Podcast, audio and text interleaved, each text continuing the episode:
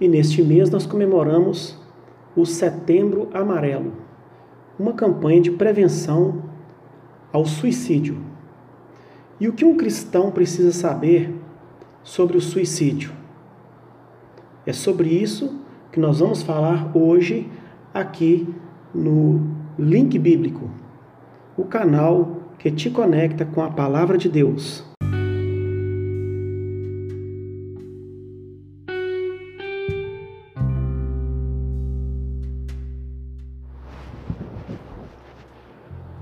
O suicídio é um tema que deve ser conversado e compreendido por nós cristãos, hoje mais do que nunca. Cada vez mais, os índices de suicídio crescem em quase todos os países do mundo. Nós podemos até estranhar esse fato, porque raramente temos notícias dessas mortes nas grandes mídias.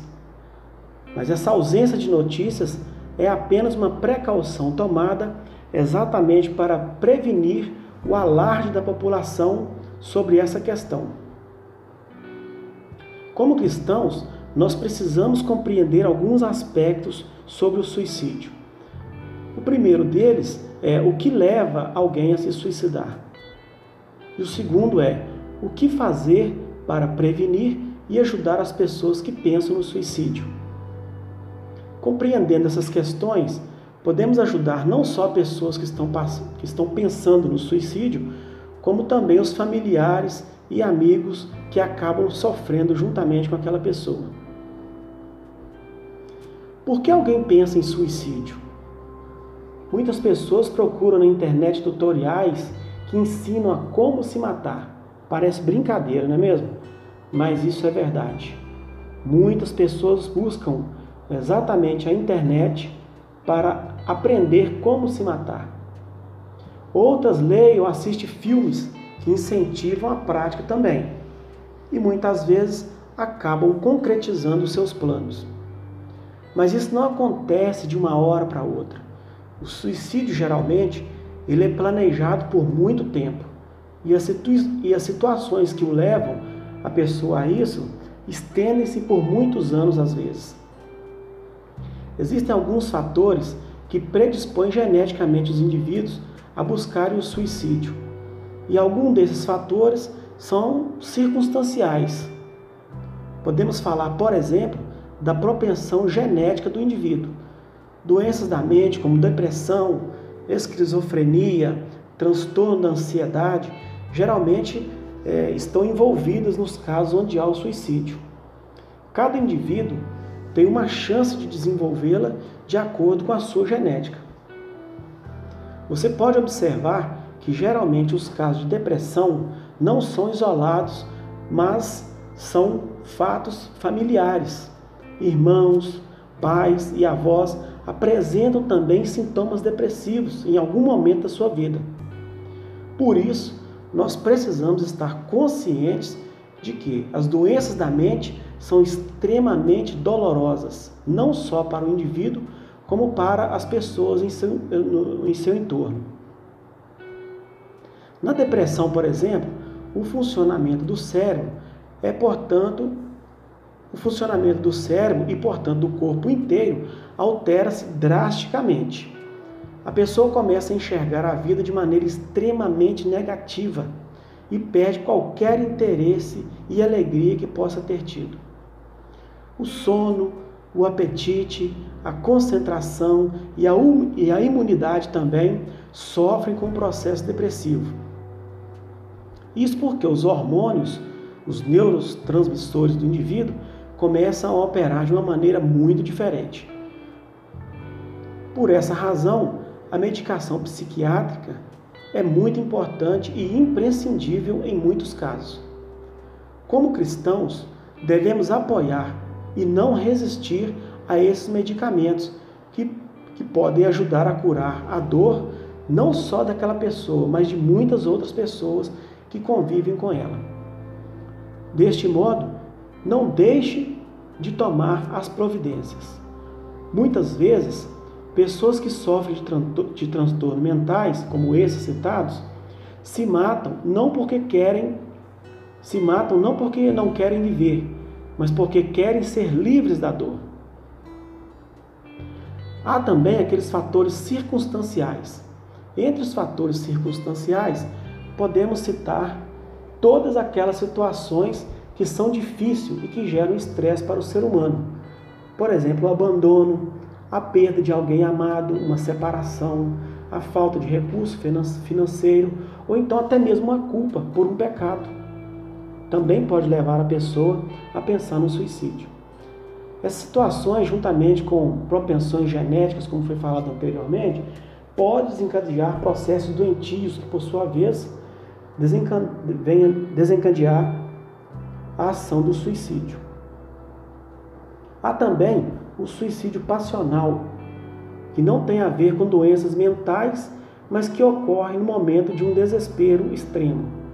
É o caso do homem que parte de todo o seu dinheiro, que perde todo o seu dinheiro em um fracasso financeiro, ou de alguém que descobre que tem uma doença fatal. O que podemos fazer para prevenir e ajudar pessoas que pensam no suicídio? Existem algumas maneiras de prevenir o suicídio.